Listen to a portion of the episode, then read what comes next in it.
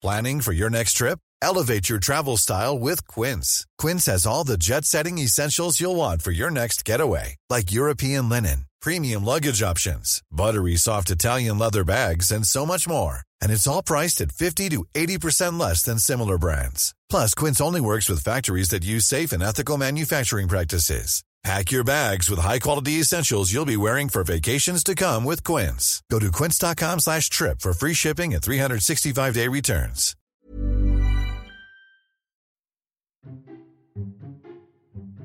Esto es Memorias de Pez, un podcast en el que hablamos de historia y geopolítica de forma clara, sencilla, objetiva y sobre todo muy divertida.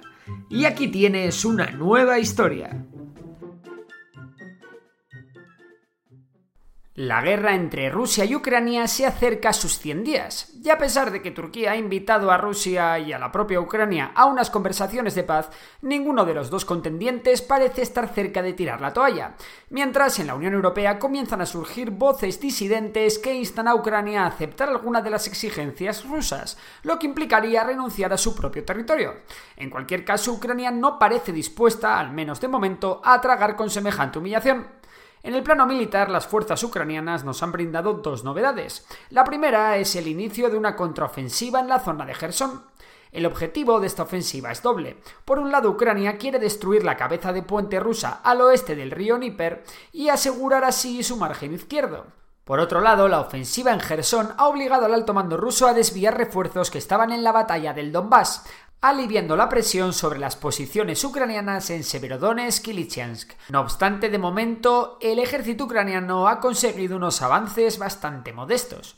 La otra noticia es que las fuerzas ucranianas han sido capaces de retirarse en el frente del Donbass hacia la segunda línea defensiva, donde el frente se ha estabilizado de nuevo. Sin embargo, tropas rusas ya han sido vistas combatiendo dentro de la ciudad de Severodonetsk, por lo que la ciudad, recordemos, una de las cuatro grandes ciudades del Donbass en poder de los ucranianos, podría caer en los próximos días. Las tropas rusas también han tomado la localidad de Liman, donde los ucranianos parece que han realizado otra retirada táctica. El problema para Ucrania es que Liman es un importante nudo ferroviario y da acceso a una serie de puentes y vías de tren que permiten cruzar el río cercano a la localidad. Por cierto, las autoridades de la República Popular de Donetsk han anunciado la celebración de un referéndum en la región si finalmente los rusos y sus aliados consiguen hacerse con toda la zona. Esta semana ha habido una gran polémica por el posible suministro por parte de Estados Unidos a Ucrania de sistemas de lanzamiento múltiples de misiles de largo alcance. La decisión era polémica porque con estos sistemas Ucrania podría atacar a 500 kilómetros de distancia, por lo que muchos lugares estratégicos de Rusia estarían en peligro. Finalmente Estados Unidos reculó y solo ha dicho que enviará sistemas HIMARS a las fuerzas ucranianas, estos sistemas HIMARS tienen un alcance de 80 kilómetros y una altísima precisión. Sin embargo, en el plano internacional, la noticia más importante nos llega desde Bruselas, y es que la Unión Europea quiere dar a Rusia donde más le duele, concretamente en el petróleo que vende a la propia Europa y con el cual en Kremlin financia la guerra en Ucrania.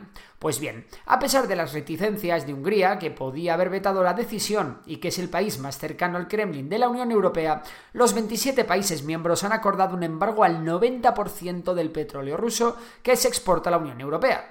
Primero se actuará contra el petróleo ruso que llega a la Unión Europea en barco, para más tarde golpear al crudo que llega por los oleoductos. Este paquete de sanciones, que incluye la desconexión de más bancos rusos del sistema SWIFT, podría significar para el Kremlin una cifra cercana a los 70.000 millones de euros de pérdida. La reducción de compras por parte de Europa se suma al embargo de otros países como Reino Unido o Estados Unidos. Esto está causando problemas a Rusia para alcanzar la cuota exportadora asignada por la OPEP, que ya estudia si algún otro país puede aumentar la suya propia para compensar la reducción rusa. Para Europa la medida también va a tener importantes consecuencias y un alto precio a pagar. Para empezar, la desconexión de la energía rusa elevaría la tasa de inflación europea entre 1,6 y 2,7 puntos porcentuales. Esto conllevaría una pérdida de PIB de entre el 2,5% y el 4,2%. España sería uno de los países menos afectados por estar menos expuesto a la energía rusa. Por ello, el PIB español solo caería entre un 0,8% y un 1,4% del PIB. Por su parte, el gigante ruso Gazprom ha anunciado que ha cortado el suministro de gas a Países Bajos ante la negativa holandesa a pagar en rublos el gas. Los holandeses se unen al club de Polonia, Finlandia o Bulgaria. Mientras, la Comisión Europea, aparte de quejarse de que Rusia bloquea el suministro mundial de trigo, ha lanzado un nuevo programa para llevar mejor eso de la desconexión de la energía rusa. ¿Y cómo creéis que lo va a lograr? Pues han anunciado el nuevo EU Green Deal, que consiste en cuatro cosas. Lo primero que propone la Unión Europea es que en Europa ahorremos y consumamos menos energía. La segunda medida es diversificar nuestras fuentes de energía comprando a otros países productores de gas y petróleo. En países como Qatar o Argelia se tienen que estar frotando las manos.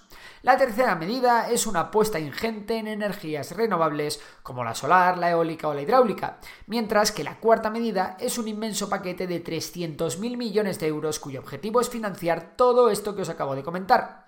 Y por fin, la madre de Europa, Angela Merkel, ha roto su silencio tras dejar la política, y como no podía ser de otra manera, se ha puesto del lado de la Unión Europea. La antigua manda más alemana alertó de que Europa debe mantener su unión y dijo que apoyaba los esfuerzos del gobierno alemán, la Unión Europea y Estados Unidos por plantarle cara a Putin. Y bueno, esto es todo por hoy. Si os ha gustado el vídeo ya sabéis que podéis suscribiros al canal y si os gusta la economía seguir a Memorias de Tiburón. Y bueno, por si alguien vive en Madrid voy a estar firmando libros el sábado 4 de junio en la Feria del Libro en Madrid, en el Parque del Retiro, entre las 8 y las 9 de la tarde. Así que si alguien se quiere acercar, nos vemos por allí. Por lo demás, un saludo y hasta la próxima. Si te ha gustado el episodio de hoy, recuerda que puedes seguirnos en Spotify. Y si nos quieres echar una mano, puntúa el podcast con 5 estrellas. Por lo demás, un abrazo y hasta la próxima.